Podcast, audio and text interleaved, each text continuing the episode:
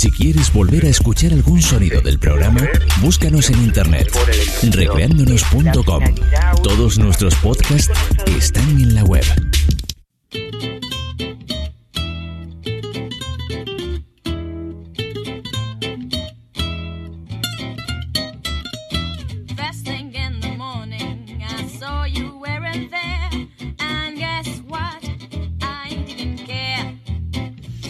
Pues nos adentramos ya en nuestro tiempo para la gestión del talento.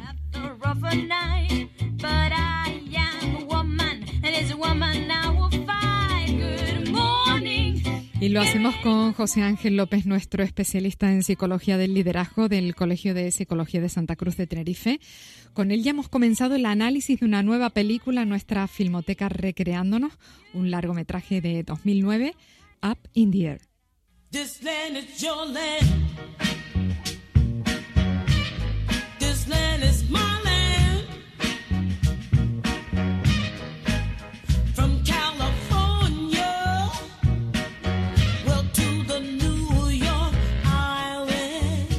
Buenos días, José Ángel, ¿cómo estamos?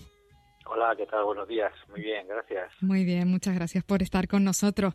En las reseñas de esta película leemos que ahí anda entre la comedia y el drama, aunque a mí más me parece que se desenvuelve en el drama, ¿no, José Ángel? Sí, la verdad es que eh, trata el drama de una forma a veces un poco cómica, ¿no? Pero eh, refleja efectivamente un drama, ¿no? Una situación muy complicada, muy dura. Se puede hacer bien, a veces no se hace tan bien, ¿de acuerdo? Como es el, el despido, ¿no? El que algunas, perso- algunas empresas tengan que prescindir de las personas que trabajan con ellos, ¿no? Ujú. Pero la, la situación es muy dura y ellos lo enfocan desde un punto más bien cómico, ¿no? Casi a veces.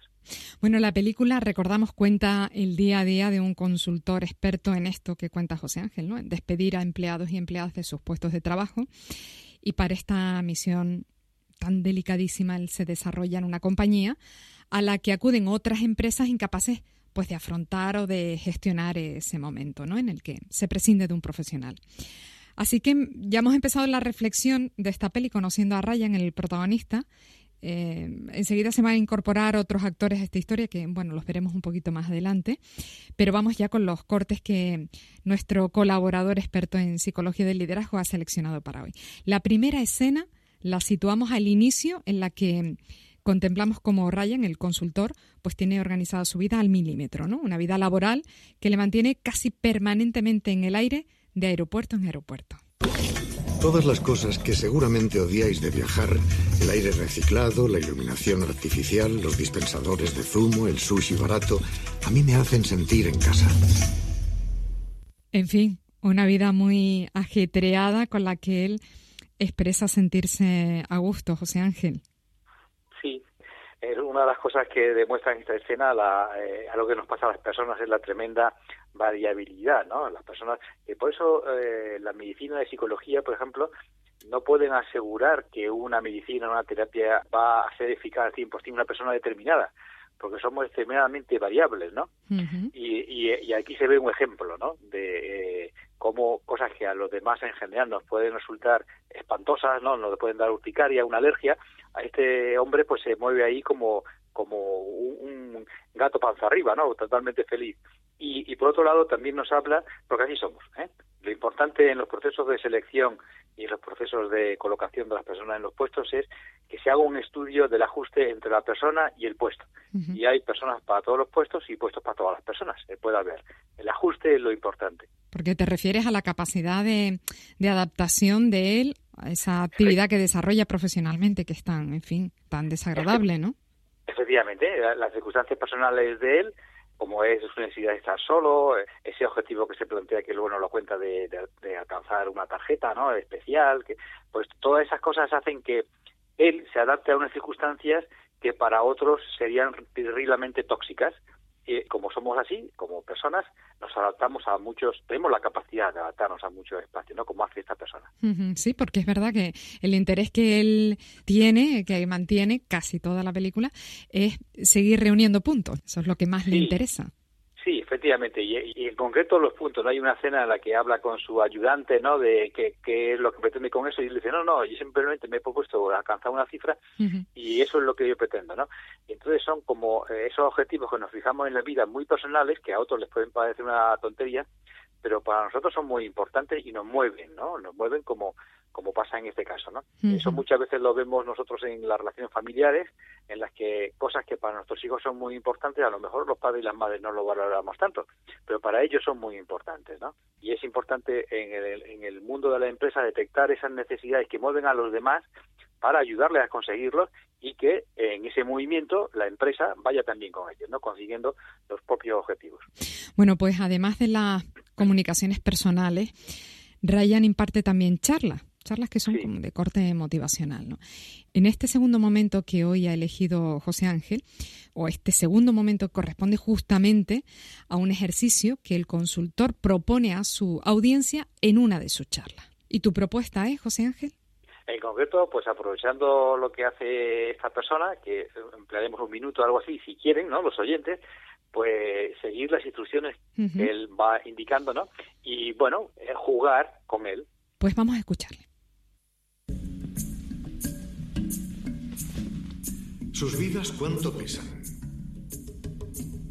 Imaginen por un segundo que llevan una mochila. Quiero que noten las correas sobre los hombros.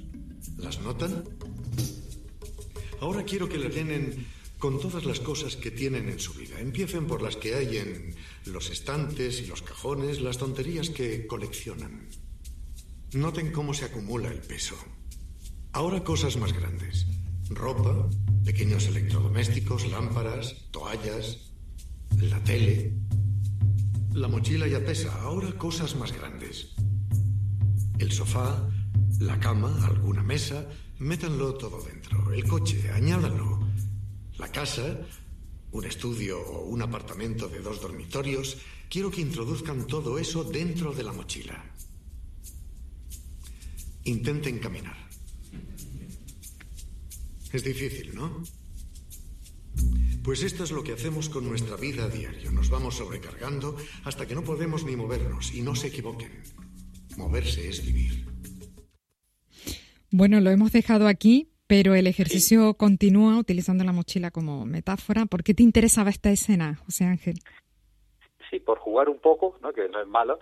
Y por ver eh, un tipo de ejercicio que podemos hacer, ¿no? Como ese consultor, un consultor externo que moviliza la capacidad de cambio que tienen las personas y en concreto en ese momento pues ayudándoles a percibir cómo es su vida y cómo hay cosas que le pueden atar y, impedirles que avancen, ¿no?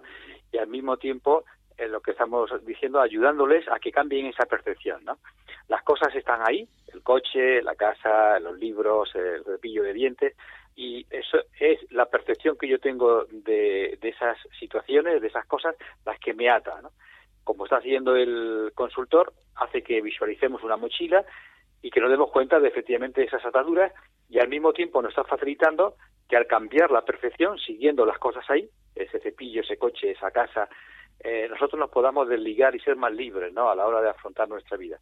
Entonces, es una dinámica de grupo que usan mucho los consultores, Mm. que proporcionan experiencias, vivencias a los que participan en, en ellas, en- a los empleados o directivos de las empresas, precisamente con una finalidad dinamizadora, por eso se llaman dinámicas, y donde se pretende el cambio de las personas, ¿no? cambios existenciales, vivenciales.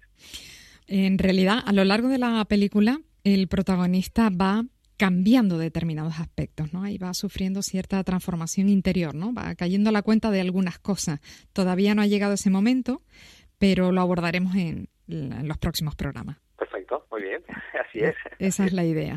Bueno, pues ya saben ustedes que pueden contar con José Ángel, que le pueden localizar, que le pueden encontrar en el Centro de Psicología y Salud de Canarias, en la calle Juan Pablo II, por encima de la Plaza Wheeler, en Santa Cruz de Tenerife. José Ángel, gracias. Feliz fin de semana. Un abrazo. Muchas gracias a todos igualmente. ¿eh? Hasta luego.